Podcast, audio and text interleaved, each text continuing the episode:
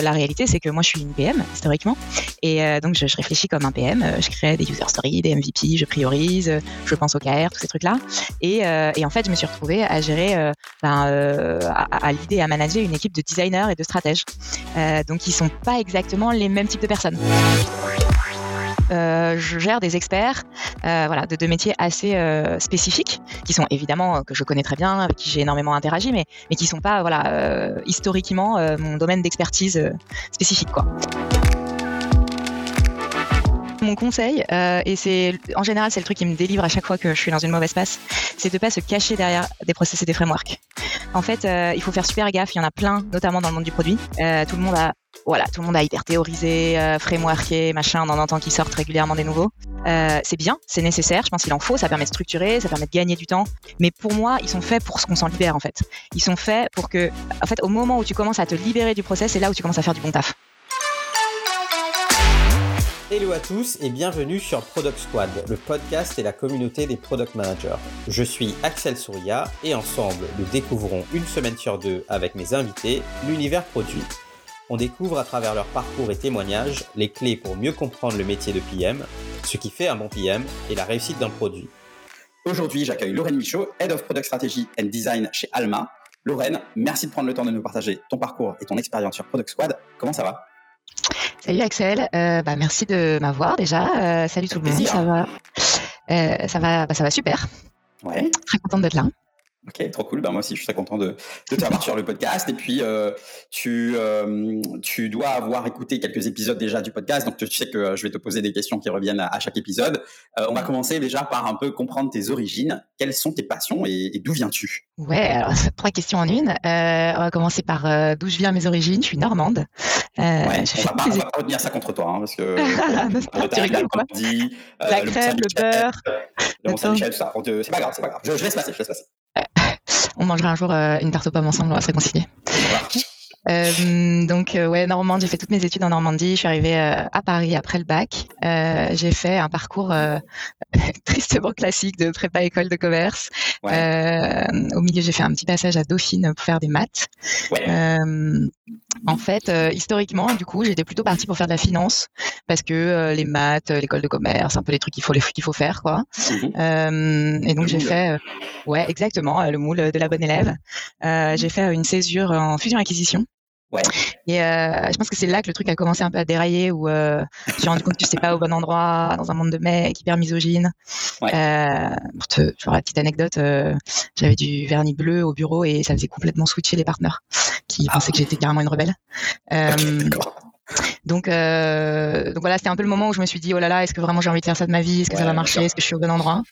Euh, Et du coup, j'ai choisi de faire un master. Euh, en gros, la dernière année de l'école de commerce, c'est un master de SP, en gros, quoi. j'ai mhm. choisi de faire marketing digital un peu en me disant, je vais me faire une année sabbatique, ça va être la détente, le, le marketing digital et tout. Je profite de ma dernière année de d'école pour pour chiller et faire l'école du Louvre en parallèle d'ailleurs.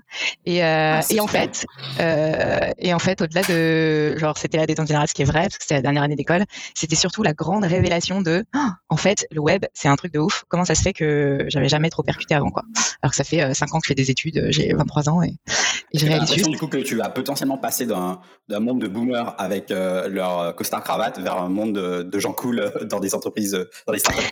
Non, je capte même pas trop à ce moment-là. Je me dis juste euh, que c'est hyper intéressant, que, que en fait c'est une évidence, qu'il y a des tonnes de trucs à faire, que c'est euh, euh, c'est pas comme une espèce d'alignement inconscient quoi.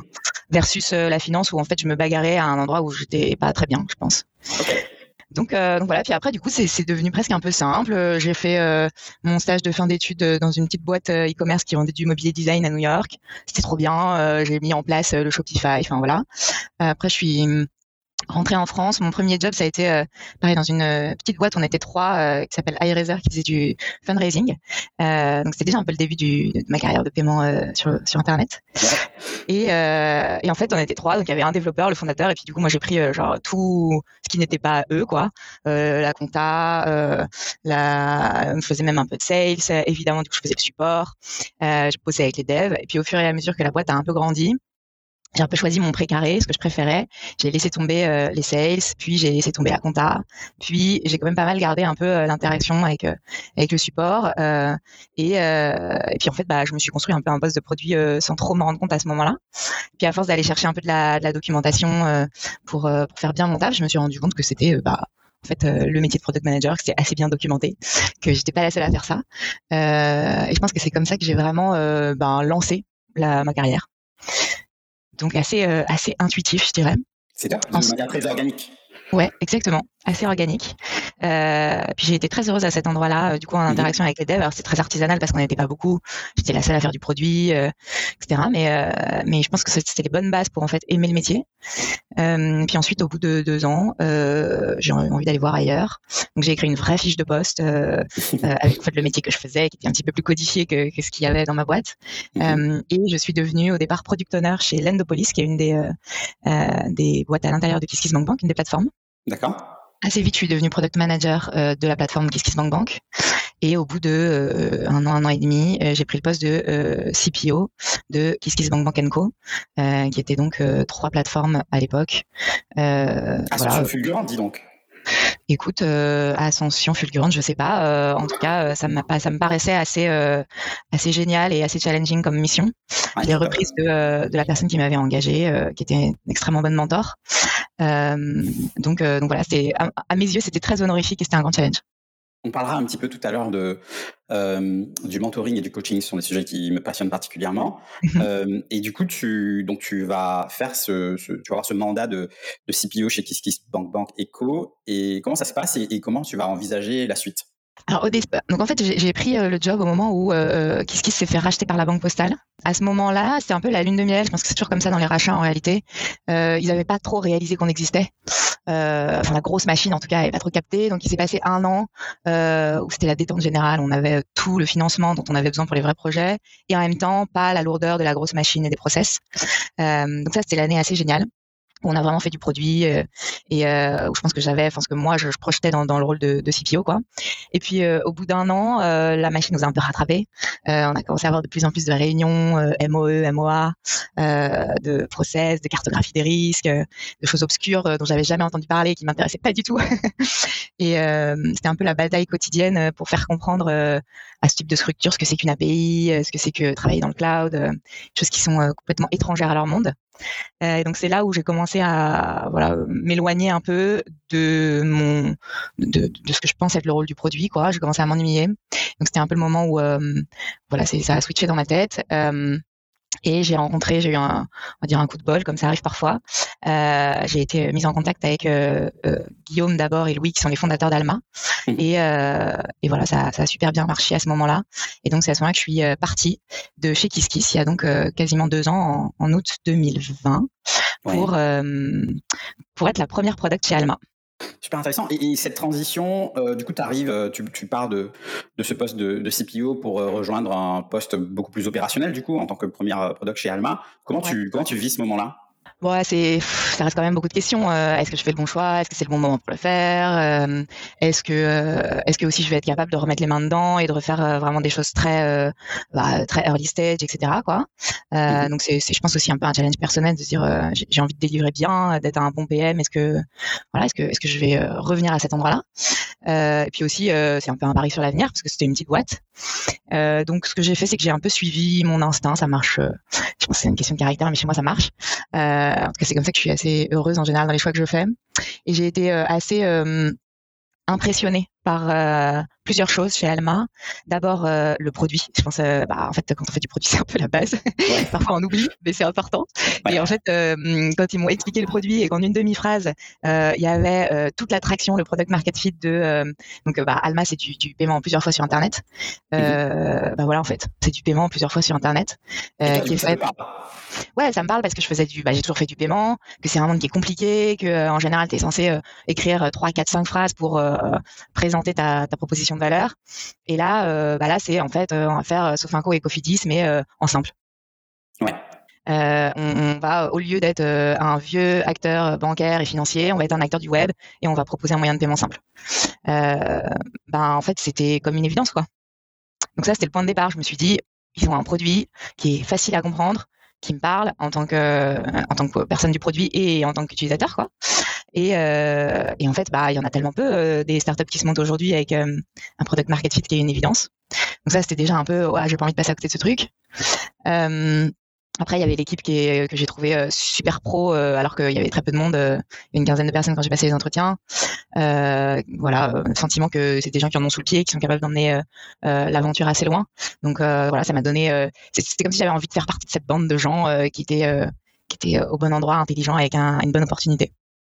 Super, écoute, très intéressant ta perspective sur cette transition. Du coup, bah, c'est peut-être le, moment parfait pour te demander de nous expliquer un petit peu plus en détail ce que fait Alma et, quel est ton rôle au sein d'Alma? Ouais, absolument. Alors Alma, euh, donc c'est une entreprise qui a euh, qui vient d'avoir 4 ans.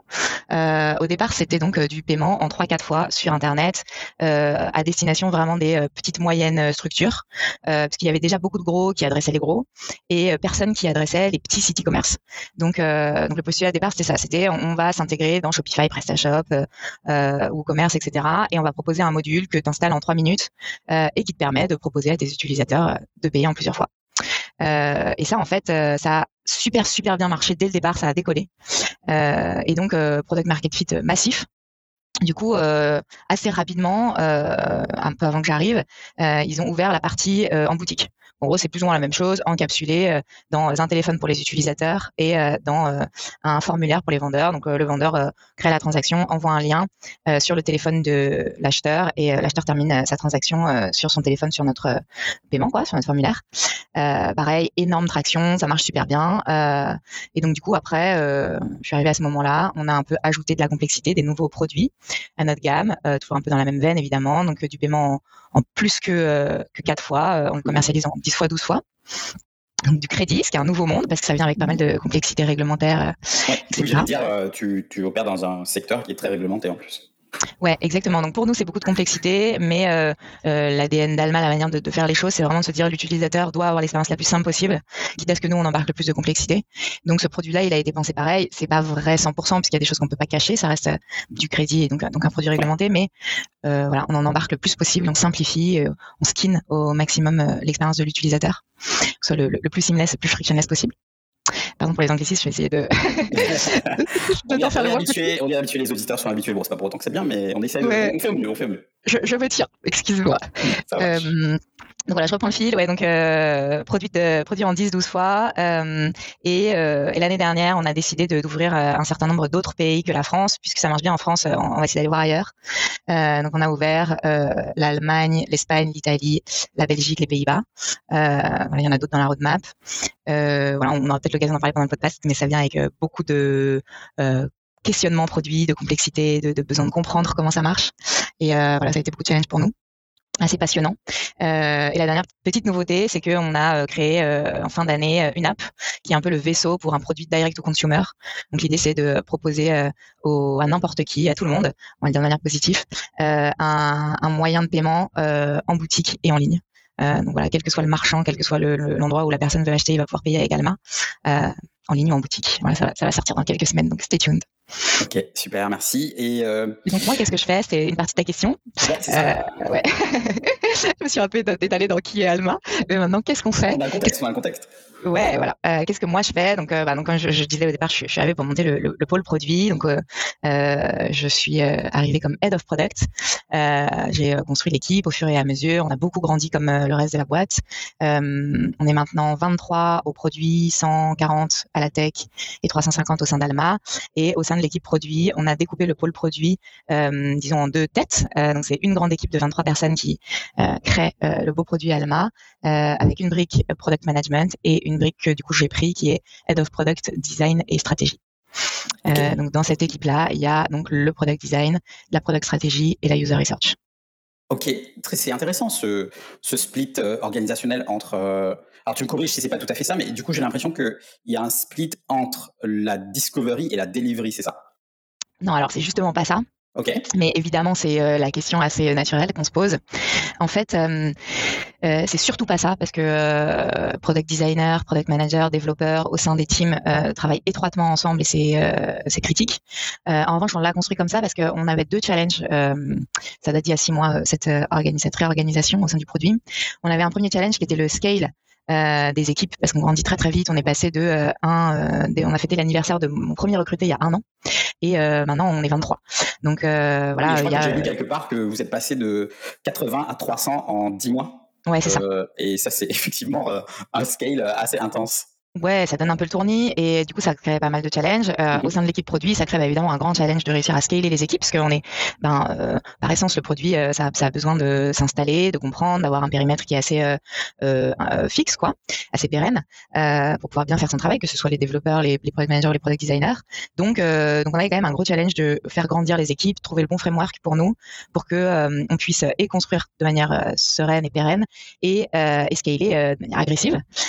donc donc euh, Nathan, qui est le head of product manager, a pris cette partie-là, euh, qui fait avec brio, qui est donc construire, démultiplier les équipes, nous faire grandir pour qu'on arrive à, à, délivrer avec le bon impact et la bonne vitesse. Mhm. Et il y avait un deuxième objectif qui est venu avec la dernière levée de fonds de, de, fin d'année dernière, qui était vraiment cette partie innovation pas dans le sens vaut du terme, mais plutôt comment est-ce que, euh, euh, bah, en fait, on va conquérir euh, notre notre marché. On a des concurrents qui ont, alors évidemment, si on parle des concurrents historiques, type Onet, ils sont là depuis longtemps, mais mais aussi à l'international avec des acteurs un peu plus plus technophiles comme Klarna. En fait, ils sont là depuis 10 ans, donc ils ont une avance une avance colossale sur nous, sur la, le, produit, quoi, sur ce qu'ils font. Et donc, on a un énorme challenge de bah, faire mieux et faire plus vite. Et l'idée, c'est pas tant évidemment de copier ce que eux ont déjà fait, parce qu'ils l'ont fait il y a 10 ans. Donc probablement, heureusement pour nous, il y a des choses qui sont un peu euh, dépassé, euh, mais de se dire, ok, ben, les utilisateurs aujourd'hui, ils sont où? Le paiement sur Internet, c'est quoi? C'est quoi les usages? Qu'est-ce qu'ils sont devenus? Et comment est-ce qu'on crée euh, des nouveaux produits dans le paiement et, même de manière plus générale pour le pour servir le e-commerce, qui, est, qui, crée vraiment de la valeur en 2022 quoi. Donc on voulait aussi mettre un, grand coup très fort sur cette partie qui est ben, construire les produits de demain et faire évoluer nos produits vite avec la bonne intensité pour, devenir leader européen sur notre marché.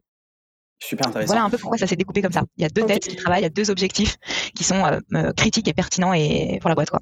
Ok, très clair. Bah écoute, euh, je pense qu'on pourra en, reparler tout à l'heure. Et du coup, c'est intéressant. Tu parles de, tu parles de, ce challenge de scale. Comment Et c'est peut-être là où on va rentrer un peu dans le dans le vif du sujet. Comment tu comment as vécu du coup ces, six derniers mois? Quels ont été un peu les, jalons importants? Et, comment tu as appréhendé cette, cette phase là pour moi, c'était assez euh, un énorme challenge parce qu'en fait, euh, moi, c'est la partie qui m'intéresse le plus, euh, la partie vraiment stratégie et, discovery au sein du produit. Donc, c'était mmh. voilà, c'était assez génial comme moi de, pour moi de, de pouvoir prendre ce, ce, challenge. Mais la réalité, c'est que moi, je suis une PM historiquement, et donc je, je, réfléchis comme un PM. je crée des user stories, des MVP, je priorise, je pense au KR, tous ces trucs-là. Et, et, en fait, je me suis retrouvée à gérer, ben, à, à l'idée à manager une équipe de designers et de stratèges. donc, ils sont pas exactement les mêmes types de personnes. Ah, et, tu euh, de confort un peu. Ouais, exactement. Euh, je gère des experts, euh, voilà, de, métiers assez euh, spécifiques, qui sont évidemment que je connais très bien, avec qui j'ai énormément interagi, mais mais qui sont pas, voilà, euh, historiquement mon domaine d'expertise spécifique, quoi. donc donc c'était un, un, un challenge assez génial et je, je pense que j'ai euh, appris euh, enfin c'est probablement le plus beau cadeau que Alma m'a fait parce que j'ai appris en six mois euh, je pense plus que ce que j'ai appris les trois dernières années quoi où je faisais que on va dire crafter améliorer mais, mais, mon expertise de, de, product management quoi. Et là bah, dans l'artisanat un peu avant ouais exactement. Et là grand chamboulement je me retrouve à, à me poser d'autres questions et en fait, euh, ça fait du bien de, euh, de faire un gros euh, zoom arrière et de se dire, OK, on revient aux bases, quoi. De quoi l'équipe a besoin, comment elle fonctionne, comment est-ce que je la construis, parce que je suis repartie du coup quasiment à vide. Il y avait un product designer au départ quand j'ai pris le challenge il y a six mois. Et, euh, et voilà, comment est-ce qu'on fait pour, bah, justement pour surtout pas être une équipe de delivery, une équipe de discovery, mais construire euh, des maillons très forts qui travaillent ensemble, quoi. Donc, Très intéressant. Et tu, quand tu parles de, de, du fait de repartir euh, from scratch, donc on a, euh, j'en parlais tout à l'heure, donc tu, tu sors un peu de, de, ta zone de confort et puis de ton expertise métier euh, qui était très product à la base. Euh, comment PM, parce que je te reprends parce que le, le design et la, la strat c'est du product, mais PM, ouais. ouais exactement. et, et, et oui, on dit la même chose. En fait, ce, ce qui, ce qui m'intéresse aussi là-dedans, c'est que il y a justement cet aspect managérial, c'est-à-dire que tu vas devoir manager des gens qui ne sont pas forcément de ta pratique métier à la base. comment ça, ça se passe? Ben, il y a eu plein de challenges en fait. Donc euh, effectivement, euh, le premier challenge c'était euh, me positionner face à eux qui sont des experts d'un d'une expertise qui est pas la mienne. donc ben, en fait c'était, je pense que c'était probablement le truc le plus sain, c'est que bah, j'ai un peu joué carte sur table. Je leur ai dit, bah, en fait, euh, je vais pas vous mentir, de toute façon, vous le savez très bien, je ne suis pas product designer. euh, voilà, je ne suis pas product strat. Euh, donc, euh, donc moi, ce que je vais faire, c'est que je vais vous donner les clés de, euh, je vais faire le taf de, de, de, management et de leader. Quoi. Je, je, vais pas faire le micro-management de votre daily. donc, ben, je vais vous donner les clés de qu'est-ce qu'on construit, où est-ce qu'on met le, où est-ce, voilà, quelles sont les, quelle est la stratégie de la boîte, où est-ce qu'on met du poids. je vais vous donner les clés de euh, comment est-ce qu'on travaille à l'intérieur d'Alma. Donc euh, voilà, c'est quoi l'ADN de la boîte, c'est quoi nos valeurs, c'est quoi nos modes de fonctionnement.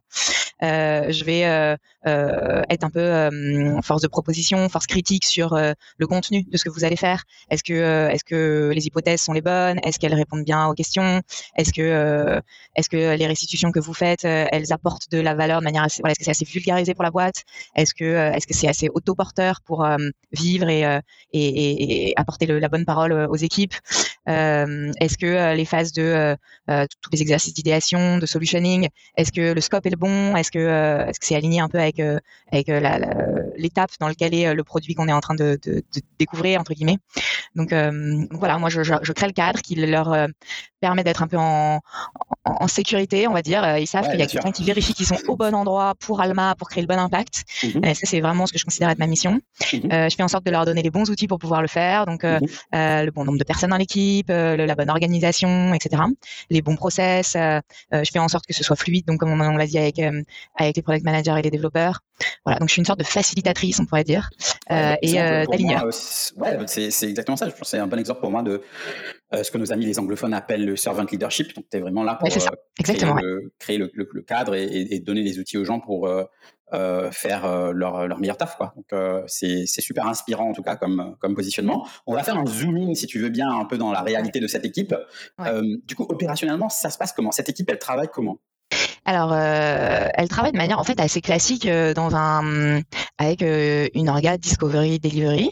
Mmh donc, on a mis en place comme des bons élèves le double diamant, qui quand même bah, marche bien. Hein. donc en gros, ce qui se passe, c'est que euh, nous, on, donc, donc la discovery, euh, elle peut partir de plein de hum, d'insights différents, plein de sources. Euh, il y a par exemple des sources qui sont très, qui viennent des impact teams. Donc nous, on est organisé en impact team. on bosse sur les, les, équipes bossent sur un objectif de la stratégie, quoi. donc l'impact team peut dire, ok, bah, typiquement, ça a été le cas pour l'Allemagne. J'en parlais un peu en intro. on a lancé l'Allemagne, un peu tête baissée, ce qui était le plan. Hein. On traduit le produit, on fait un truc qui est clean, on le lance en Allemagne et puis on voit comment ça se passe, quoi. Euh, ça s'est super bien passé en Espagne, ça se passe bien en Italie. En Allemagne, ça se passe pas bien. Euh, bon, je pense que tous les gens qui ont essayé d'ouvrir euh, un pays en Allemagne vont rire en entendant. Parce que, bah, ça me parle beaucoup de ce que tu racontes. voilà, quelque part, on le savait un peu. Euh, parce que bon, on est quand même allé un peu parler à nos copains autour. Moi, j'ai fait aussi dans ma boîte précédente. Euh, voilà, l'Allemagne c'est un ovni, je pense, en Europe. Donc, euh, donc on s'y attendait un peu, mais on l'a quand même fait en disant, bah au moins on aura de la matière sur laquelle comprendre, voilà, apprendre, comprendre, etc. bon, bah ça n'a pas loupé la team est revenue en disant ok l'Allemagne ça marche pas et on sait pas trop pourquoi. En vrai là c'est plus trop un exercice euh, d'itération, d'amélioration de l'existant, tu vois. C'est vraiment on n'est pas sûr d'être au bon endroit quoi. On n'est pas sûr qu'on a un product market fit sur ce pays.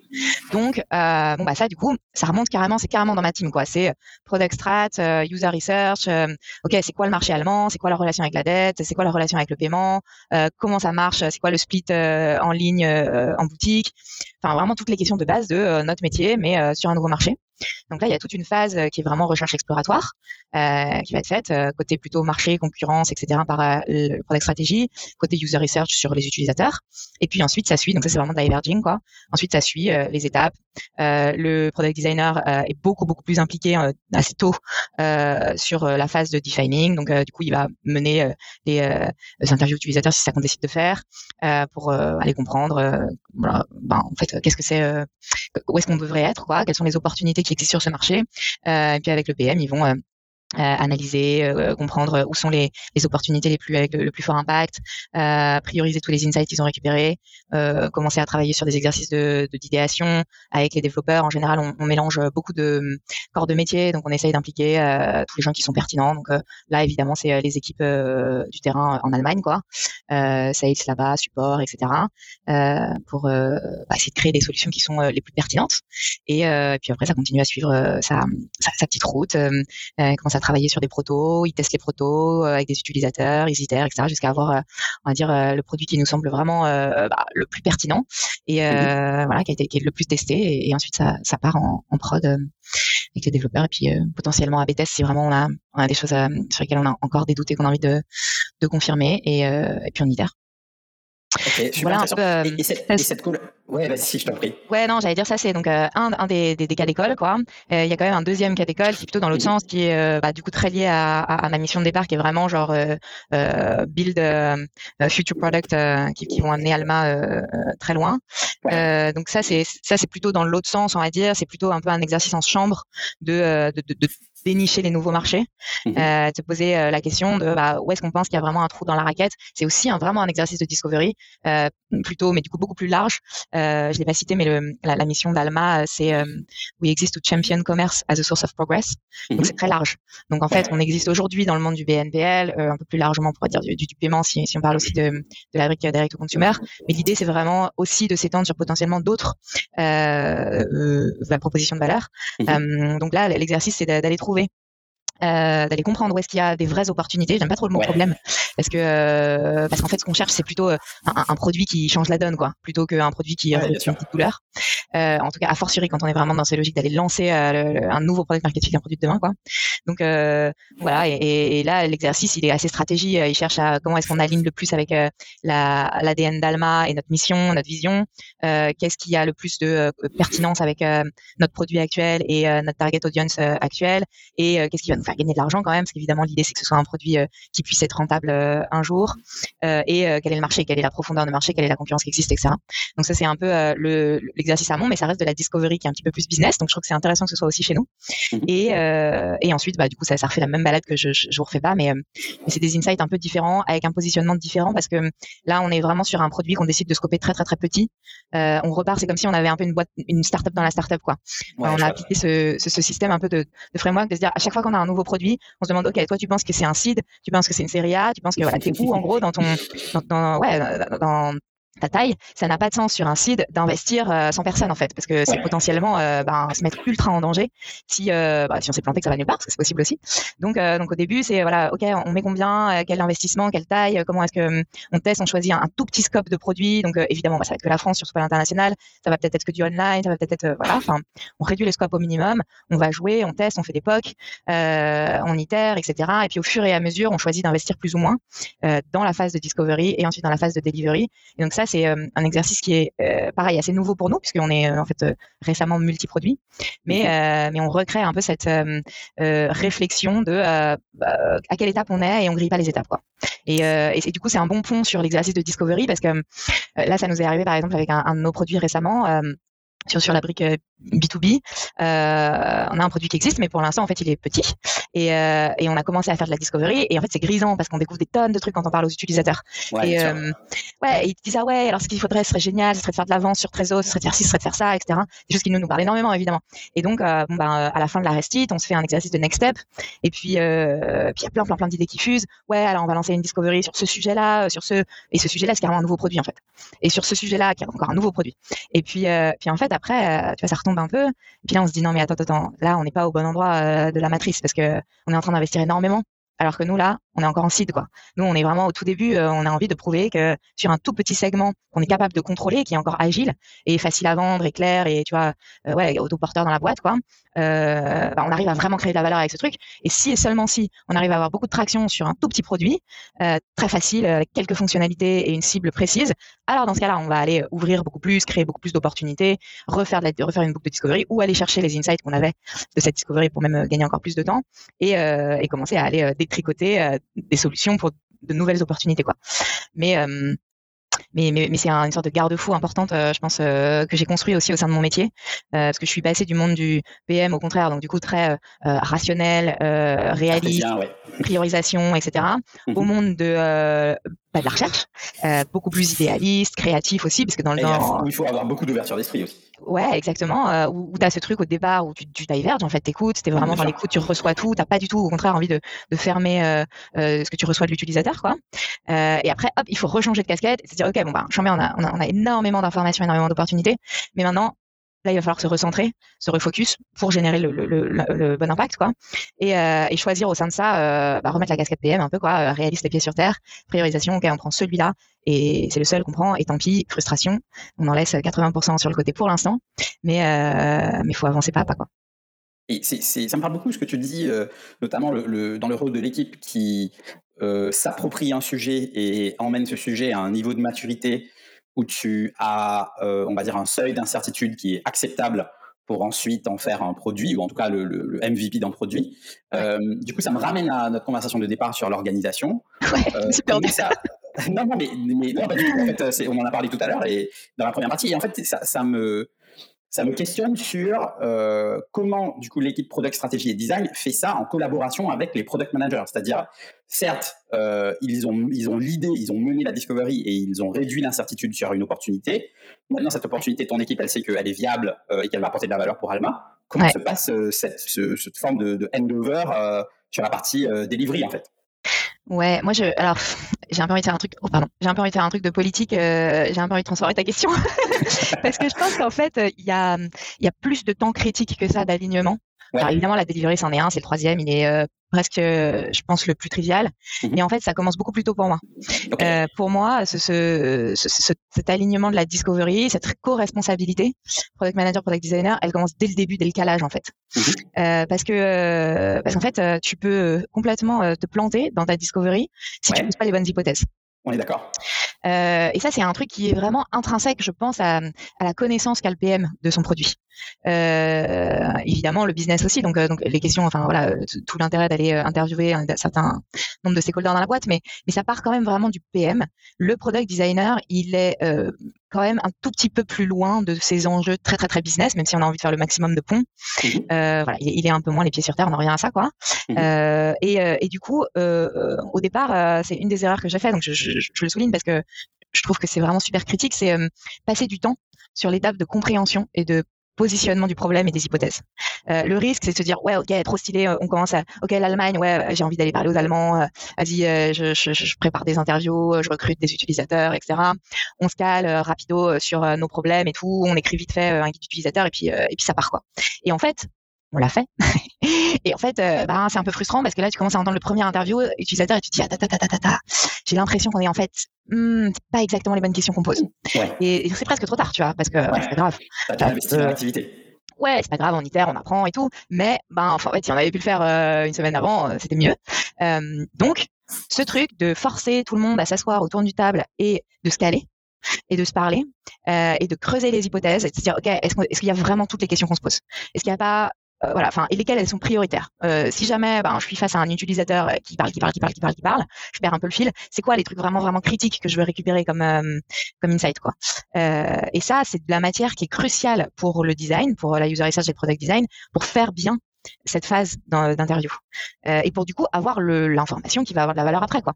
Donc donc il y a cette première phase de travailler ensemble qui est ultra cruciale, qui est scalée sur ce qu'on cherche. Ce que moi j'appellerais le cadrage du coup. C'est ça. Et, et, ça va aussi, du coup, on, je reviens un peu sur mon truc du scope, parce que c'est important aussi. Faut pas chercher trop grand, quoi. Faut mhm. chercher au bon endroit. Ok, bon bah là, on est sur un produit, on n'a pas encore de product market fit, on sait pas. On va poser des questions simples. Euh, et, et, évidemment, nous, on, bosse dedans euh, toute la journée, donc euh, je pense qu'on pourrait passer deux jours en fait à s'interroger sur le sujet. Mais il faut vraiment choisir en âme et conscience les trucs qui sont vraiment critiques. Mhm. Ça, c'est la première phase. Ensuite, tu as la deuxième phase qui est aussi ultra critique, qui a un vrai temps de partage euh, et, et, de co-construction, product manager, product designer, c'est la partie analyse restitution. Mhm. euh, parce que c'est presque là où tu joues le plus de trucs, quoi. Euh, tu, tu, tu, c'est le moment où, en fait, soit tu convaincs les gens, tu les emmènes, tu crées l'énergie pour faire la suite, quoi, soit ça, ça fait un flop. donc ça, c'est super important. Et, et, du coup, il y a quand même un peu un truc de handover de la recherche vers le product management. Euh, donc, plutôt euh, tu fais ensemble cette brique d'analyse et de restit, ben plus en fait tu es ensemble dans le bateau quoi. C'est ton produit, c'est ta, c'est tes insights. Impliqué, investi, euh, tu fais déjà partie du voyage. Ouais. Et en fait, du coup, ben, à partir du moment où tu es là, ben, en fait, ta question sur la discovery, elle découle quoi.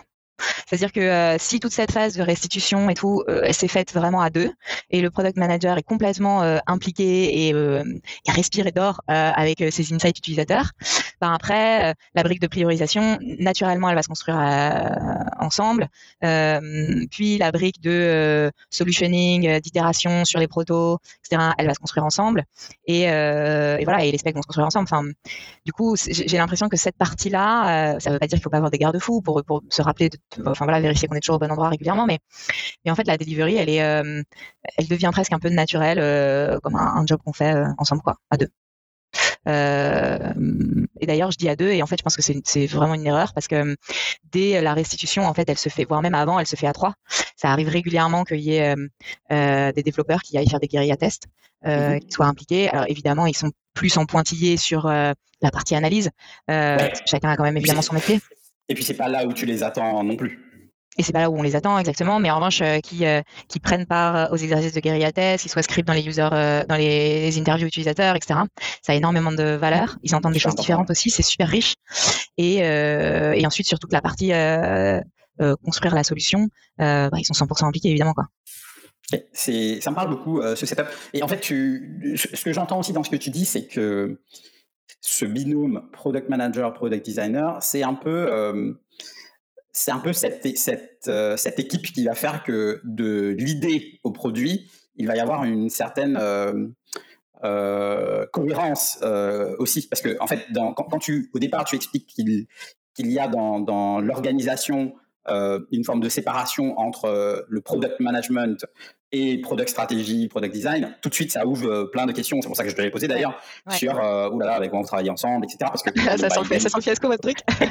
non, mais forcément ça, ça suscite cette question. -là. Mais du coup, le fait d'avoir un binôme product manager, product designer qui du coup est affranchi de ces de cette séparation, c'est ça qui assure aussi que le, le, le process fonctionne, j'imagine. Ouais, en fait, euh, je pense que c'est marrant parce qu'on était tellement conscient de ce risque que euh, du coup, on a carrément euh, mis le curseur euh, à l'opposé, quoi. Oui. s'est dit, il faut surtout pas, faut surtout pas, faut surtout pas. Donc du coup, on a construit tous les ponts qu'on pouvait. donc en fait, on a peut-être surtissé le lien, en tout cas dans les process, quoi, dans, dans ce qu'on a essayé de mettre en place, parce que justement, on voulait surtout pas que, que soi-disant, parce que il y a deux sous-équipes, tu vois, avec des managers différents, ouais, bien sûr. ça crée une séparation. Mais et tu, coup, tu dis surtisser, ça pouvait pas être néfaste, en tout cas, à la collaboration et, euh, et, à la production de valeur, en tout cas dans, dans l'équipe. Je vois, je vois pas comment ça aurait pu être euh, au non, non, non, de ce que vous produisez. Non, non, exactement, ouais. Et, je pense qu'on était effectivement très, très conscient de ça. Mhm. donc, euh, donc, je pense que c'est aussi pour ça que ça se passe bien. Euh, tu vois, pour te donner un exemple, dans la mission euh, de ma team, euh, il y a Empower, PM et Dev mhm. sur la research. Donc, nous, on considère que c'est notre obligation d'avoir tout le temps à dispo des templates, des outils, euh, tu vois, donc par exemple des contrats avec euh, des panélistes, des trucs comme ça, euh, une base utilisateur qui est euh, à dispo tout le temps et remplie, quoi, pour mhm. que quand un PM a besoin d'aller de, parler à des utilisateurs, faire un bout de discovery, bah, en fait on lui on fait le max. soit facile, entre guillemets. Ouais, pour que exactement ça rentre dans euh, ben, euh, son emploi du temps euh, de ministre, où en fait, dès que ça commence à devenir un peu frictionnel, un peu compliqué, un peu chronophage, évidemment, c'est là où ça commence à casser. Donc, donc voilà, nous, c'est, ça fait partie de la mission de la team de tout le temps avoir un set un peu de luxe, quoi, pour, que, n'importe qui puisse faire de, la user research facilement, quoi. Enfin, facilement. c'est, un bon, je pense que c'est un bon exemple d'empowerment et, et c'est très probablement ce à quoi s'attend l'équipe aussi. Donc, je pense qu'il y a un vrai sujet d'empowerment et puis de de d'employee engagement, c'est-à-dire tu veux que ton équipe et puis même au pluriel les équipes produits soient engagées dans ce que vous faites. Et ça c'est une façon d'assurer ça. Bah, en tout cas, merci beaucoup euh, pour ce partage d'expérience, c'était super intéressant, euh, euh, notamment de voir une, une organisation structurée comme telle et puis voir toi aussi ton ton parcours et puis ce, ces challenges que, auxquels tu as dû faire face ces six derniers mois. Merci beaucoup pour la transparence dans, dans les échanges, c'était vraiment très intéressant. J'espère que les auditeurs auront trouvé ça intéressant également. avant qu'on se quitte, je vais te poser les deux questions que je pose à tous nos invités. La première, quelles sont tes ressources préférées en tant que PM Et la deuxième, est-ce que tu as un conseil pour quelqu'un qui souhaiterait devenir PM aujourd'hui? Je te laisse commencer avec les ressources. Ouais, euh, alors c'est des ressources produits au sens large. Euh, je pense le premier livre qui, est vraiment mon best-seller, c'est Escaping the Bill Trap de Melissa Perry. Melissa Perry, ouais. Euh, je trouve qu'on peut tout prendre dans le livre. il y a cette logique d'être plutôt outcome, pas output. Euh, il y a toutes les briques sur le rôle du PM. Euh, il y a donc moi qui me parle beaucoup aussi toute cette intelligence sur la product strat. Comment est-ce qu'elle s'intègre dans la vision de la boîte, la stratégie. Et du coup, comment est-ce que ça découle dans une product stratégie qui ensuite nourrit la roadmap produit, etc. Moi, je donc voilà, Escaping the Big Trap. Je pense que vous pouvez lire, relire, tout prendre. Il y a, du matos. Peut-être un deuxième qui est plus un sujet, euh, justement, tu disais servant leadership, euh, qui est turn the ship around. Euh, il y a aussi des versions un peu déjà pré, mâchées on va dire, plus du coup opérationnelles, on va dire quoi. C'est David Marquette. en gros, c'est un mec qui bossait, qui était dans la marine.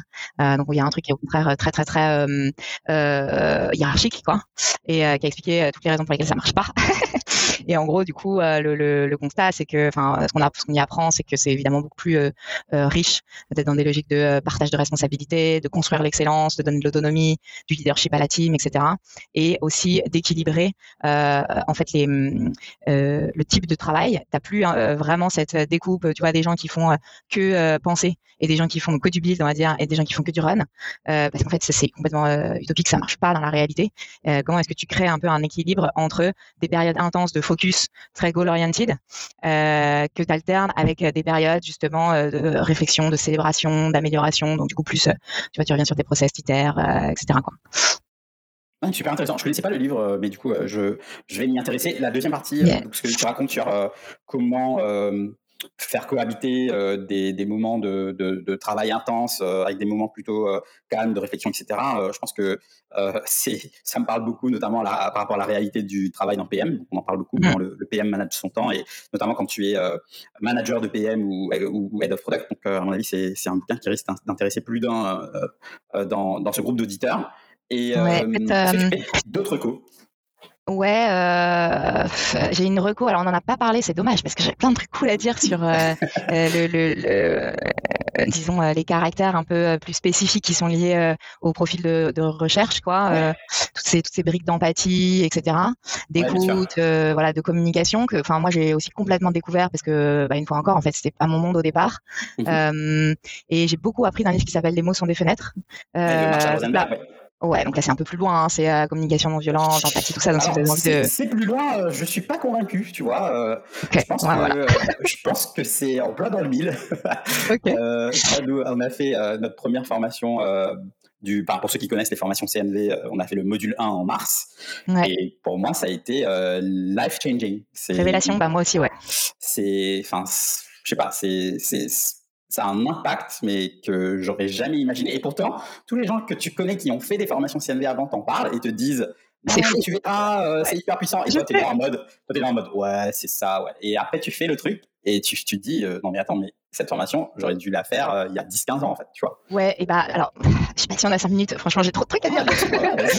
euh, non, et alors, je suis complètement d'accord. Et c'est marrant parce que euh, j'ai une formation qui est, du coup, tu vois, maths, école de commerce, machin, super cartésienne et tout.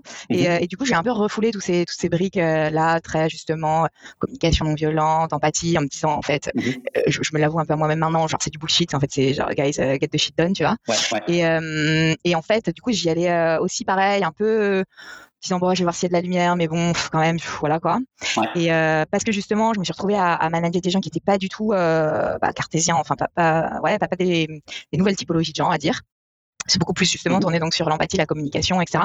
Et, euh, et du coup, je me suis dit, ouais, je suis quand même un peu à sec, faut quand même que j'aille un peu voir ce qui, peut-être il y a des choses à apprendre, quoi. Donc fais l'effort.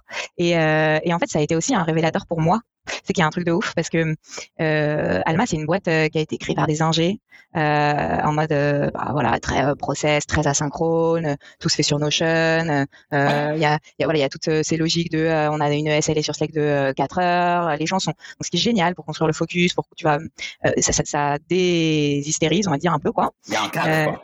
voilà exactement mais du coup, ben, c'est aussi, euh, ça va aussi avec un peu cette dureté à la française, tu vois, genre micro pessimiste.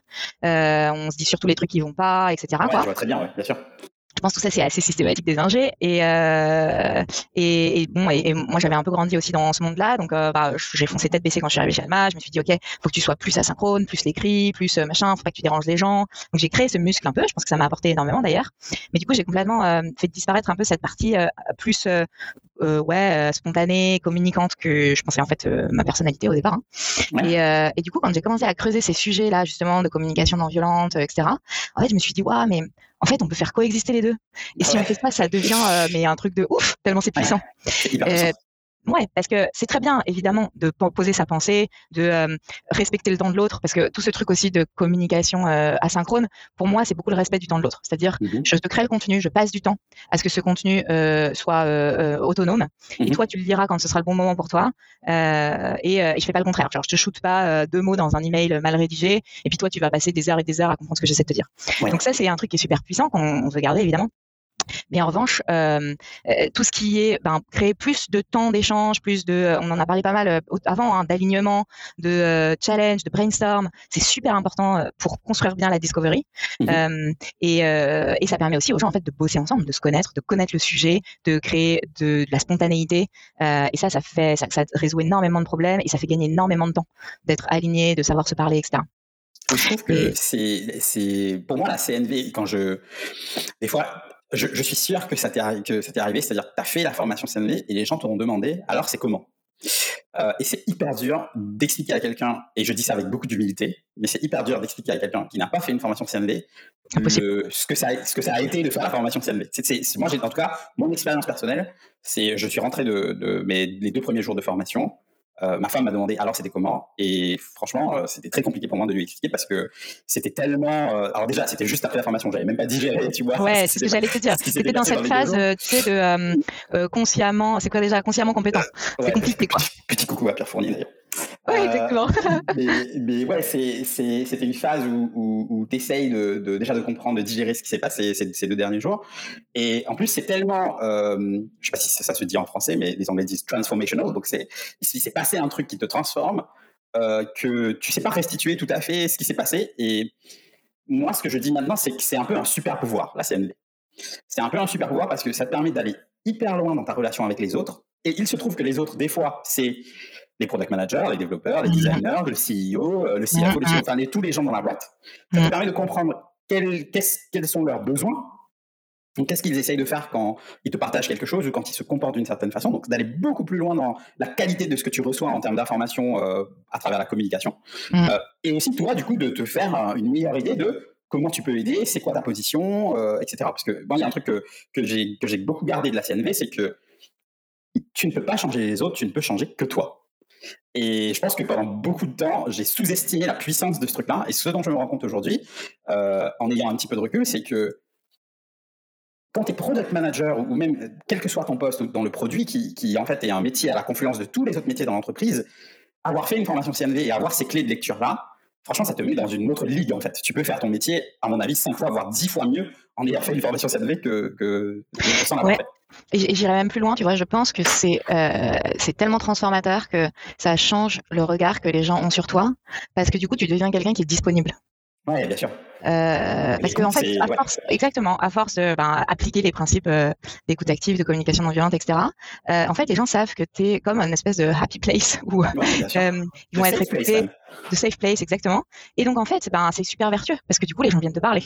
et donc, ouais, évidemment, dans la recherche utilisateur, c'est pareil, c'est hyper puissant parce que bah, t'écoutes bien, quoi tu, re petit coucou à Pierre Fournier, mais tu projettes pas ta carte sur ce que tu la carte du monde. Exactement, et c'est voilà, super puissant. Et donc, euh, ouais, je, effectivement, t'as raison. Je, alors, je conseille d'aller euh, d'aller jeter un œil euh, à tous ces sujets-là si euh, les, les, les, auditeurs n'ont pas encore trop voilà creuser ça parce que c'est a fortiori au produit je pense que c'est en fait c'est des ça devrait presque nous être appris dès le départ quoi et en fait, moi, je, moi, je me dis que ça devrait être appris à l'école déjà, tu vois. Ouais. mais, et comme produit. Ouais. ouais. exactement. Merci beaucoup. Euh, C'était super clair euh, sur cette partie ressources. Merci d'avoir euh, pris le temps, d'avoir demandé le temps de faire euh, ce, euh, ce, petit aparté sur la CNV, parce que moi, c'est un sujet qui me passionne. Donc, merci beaucoup d'avoir amené ça. un petit conseil pour quelqu'un qui souhaiterait devenir PM aujourd'hui? Ouais. alors, euh, ça être un peu contre-intuitif parce que euh, on est dans une scale-up, je passe mon temps à construire des process. Mais je pense que mon conseil, euh, et c'est en général c'est le truc qui me délivre à chaque fois que je suis dans une mauvaise passe, c'est de pas se cacher derrière des process et des frameworks. En fait, euh, il faut faire super gaffe. Il y en a plein, surtout euh, dans, le, enfin surtout, je sais pas parce que je suis jamais allée ailleurs, mais notamment dans le monde du produit. tout le monde a voilà, tout le monde a hyper théorisé, euh, frameworké, machin, on en entend qui sortent régulièrement des nouveaux. Euh, c'est bien, c'est nécessaire, je pense qu'il en faut, ça permet de structurer, ça permet de gagner du temps au départ, quoi. Euh, tu vois, c'est ok, ton kit et différentes étapes? Mais pour moi, ils sont faits pour ce qu'on s'en libère en fait. Ils sont faits pour que, euh, en fait, au moment où tu commences à te libérer du process, c'est là où tu commences à faire du bon taf. Parce que du coup, c'est là où tu commences à te poser des questions, euh, à te réaligner sur ton vrai sujet, à prendre de la hauteur. Et, en fait, euh, les process et les frameworks, ils, t'aident à, c'est un peu la peur de la feuille blanche, quoi. Ils t'aident à démarrer, à te lancer. Et euh, en revanche, après, il faut prendre du recul, se dire, ok, vas-y, je, je, laisse un peu de côté. Et là, moi, c'est quoi ma conviction à moi? Qu'est-ce que je crée en fait? Pourquoi je le crée? Où est-ce que je vais? C'est quoi ce qui est important? C'est quoi ce qui crée de l'impact pour la boîte? C'est quoi, je sais pas, quel que soit l'endroit où est la personne à ce moment-là? Mais prendre du recul et se dire euh, bon bah ok c'était bien merci vous m'avez aidé à faire un bout du chemin ça a débloqué euh, probablement le début euh, mais mais voilà je, je suis capable de, de, me libérer du, du process et du framework et en fait de faire vraiment du produit et d'être moi quoi Ouais, et, ce que tu dis, ça me parle aussi énormément parce que, évidemment, euh, dans un monde où, notamment euh, en, en, Europe continentale, où la maturité du product management n'en est pas exactement au même endroit que, ouais. que qu'au Royaume-Uni ou, ou, aux États-Unis, il y a aussi une demande pour euh, pour avoir des, des guides, des, des, recettes, des frameworks, des process. Parce qu'en fait, tu as beaucoup de juniors qui arrivent euh, sur des postes euh, et qui n'ont pas forcément d'expérience de, de, de, product management. Et ils, ils, ont ce besoin, ce besoin de savoir par quel bout je prends le truc. Et moi, je dis souvent, il faut faire très attention à, au pendant de, de, de ce truc-là. C'est que, je crois que c'est Elon Musk qui dit ça. Il explique, bon, euh, on pourra dire ce qu'on veut de, de ce mec-là par ailleurs, mais euh, il a, il a une, une citation que j'aime beaucoup. Il dit, euh, euh, il faut pas que euh, les process deviennent euh, une, forme une forme de substitution pour la pensée. C'est exactement ça. Bah, ok. Ouais, en fait, euh... peut-être que j'ai lu Elon Musk et je me le suis approprié. ouais, non, mais en fait, en fait c'est exactement ouais. ça le risque qu'on encourt. C'est ouais, que les ça. gens, parce qu'ils ont une recette et un guide et un process en 5, 6, 7 étapes, bah, ils se disent euh, bah, non, je vais juste suivre ce truc-là et je vais cocher les cases et, et en fait, je réfléchis plus. Quoi. Et, et, en fait, je trouve que limite, c'est euh, euh, le côté aussi très dangereux, c'est qu'au produit, en fait, on est quand même accountable de, de, des décisions qu'on prend, quoi.